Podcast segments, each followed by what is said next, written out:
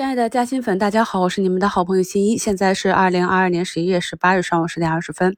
那么今天呢，上证进行了一个非常窄幅的震荡，就卡在三军和五军之间，要选择方向。这个位置呢，可上可下啊。但是今天整体情绪偏暖啊，还是看多。科创板比较强，也是卡在了均线之中。那么目前是一个放量。我们讲过，要去突破关键的位置，就要有量能配合。所以下午呢，我们看一下市场是不是选择向上。但对于我们的持股来讲，其实短期就现在这个阶段，市场的涨跌其实并不重要，重要的是在它震荡之后的方向。如果市场选择先向下调整，那么调整的幅度呢就不会太大。在固整筹码之后呢，再向上反而会走的。要更加坚决，而如果市场一直往上突破的话，那么后期出现一个中期调整的概率就会越来越大。朋友们一定要理解到这一点。而市场的主线呢，依旧是我们看好的信创科技、芯片以及医疗叠加疫情。在这主线运行的过程中呢，也会有一些超跌的支线啊，阶段性的表现，比如昨天跌的比较惨的电池。光伏、锂电这些啊，今天就有表现啊。今天金城股份是涨停，固德威、德业股份呢是上涨四个点啊。我教给大家如何去看图，我们去看这些不。是主流板块的时候，你去寻找机会，第一难度比较大，因为它的上涨的概率比较小，你选对个股的概率比较小。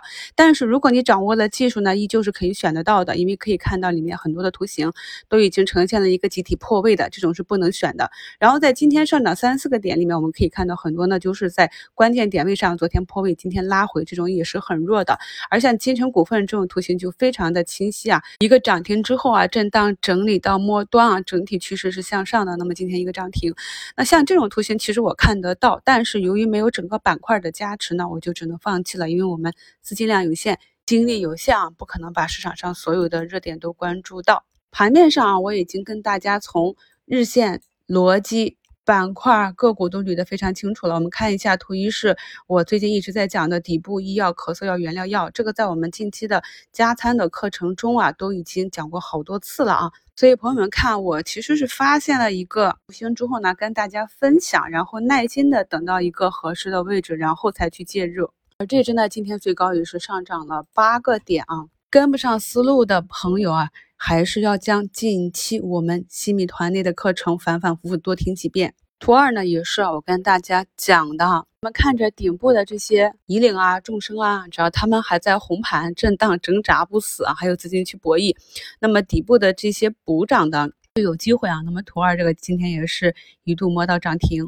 图三呢，也是我跟大家讲的，这样大医药啊，从底部慢慢的起来，前面没跟上的，那么我们可以啊，或者是。等待啊，等待它跌下来，可以看到前期这个康龙啊是三个下跌跌到十日线附近啊，这种的二买的位置，或者是呢整理到一个末端，你去测试它能不能突破啊，带损测试。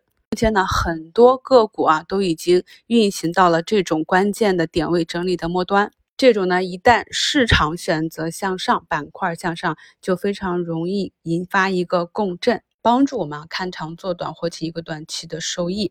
那新一的节目跟别人不一样，我们对板块的判断通常都是当板块跌入了一个可以去关注起来的估值区间，我就会提前一两个月给大家去讲估值、讲概念、讲逻辑、讲经营、讲成长方向。然后等到图形走出一个底部左侧，我就开始跟大家讲技术；走出一个底部右侧呢，更是跟大家。去强调趋势回踩这样加仓的机会，那么我们的课程也都是一个预判，然后再去跟踪，来验证我们的判断是正确还是错误的。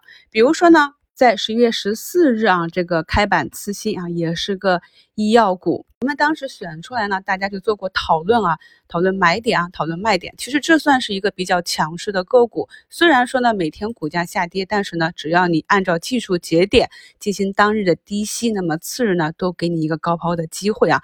所以不要以为一个个股下跌它就弱了，有能力的人在下跌的个股里依旧可以。做出利润来，这种呢就不算弱的个股。弱势的个股呢是让你没有获利出局的点。今天呢再对它进行跟踪啊，可以看看啊，今天是不是能够守住昨天的前低？那么这两张图，朋友们也比较一下，再次的去理解一下啊，新一是如何跟踪观察。我选出来的有可能有机会的标的，然后耐心的等待啊。我们要知道，我们整体的操作呢，就是要理解估值，以估值为基础，然后以图形为辅助，图形就代表着资金的进出。而对于一些企业啊，短期有利空或者处于逆境的。这种呢是长线的买点啊，特别是底部如果出现了短期的利空，股价下杀，特别是啊这个股价已经走出一定趋势之后再次下杀，那么这个惯性呢大概率会帮助它在很短的时间内进行一个股价的修复。所以呢，这种短期的利空呢反而是一个长期的啊看长做短的低吸点。图七呢就是自己长线底仓的一个常规操作啊，就是网格交易嘛。上方均线高抛活动仓，下方均线回踩低吸活动仓。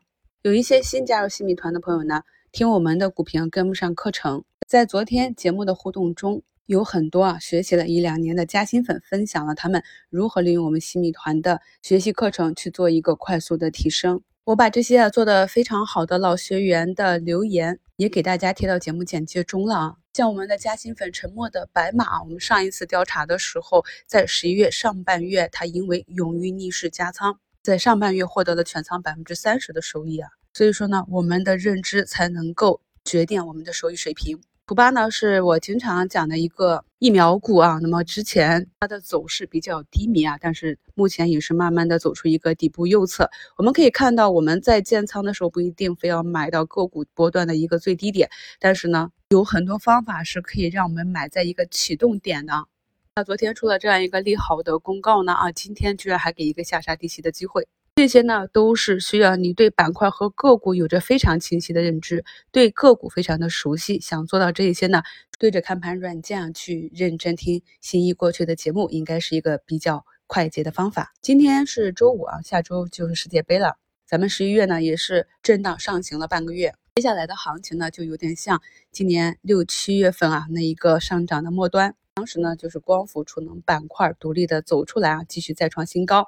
其他的板块呢，或者是横盘震荡，或者是向下调整。所以呢，朋友们按照自己啊定下的下半年持股计划，跟随趋势执行即可。要注意啊，经过了一个大幅的上涨之后，如果呢趋势走弱，你的仓位又比较重，又承受不了这种大级别的波动，那么一定要做好预案，并且知行合一。祝大家交易顺利，我们下午收评再聊。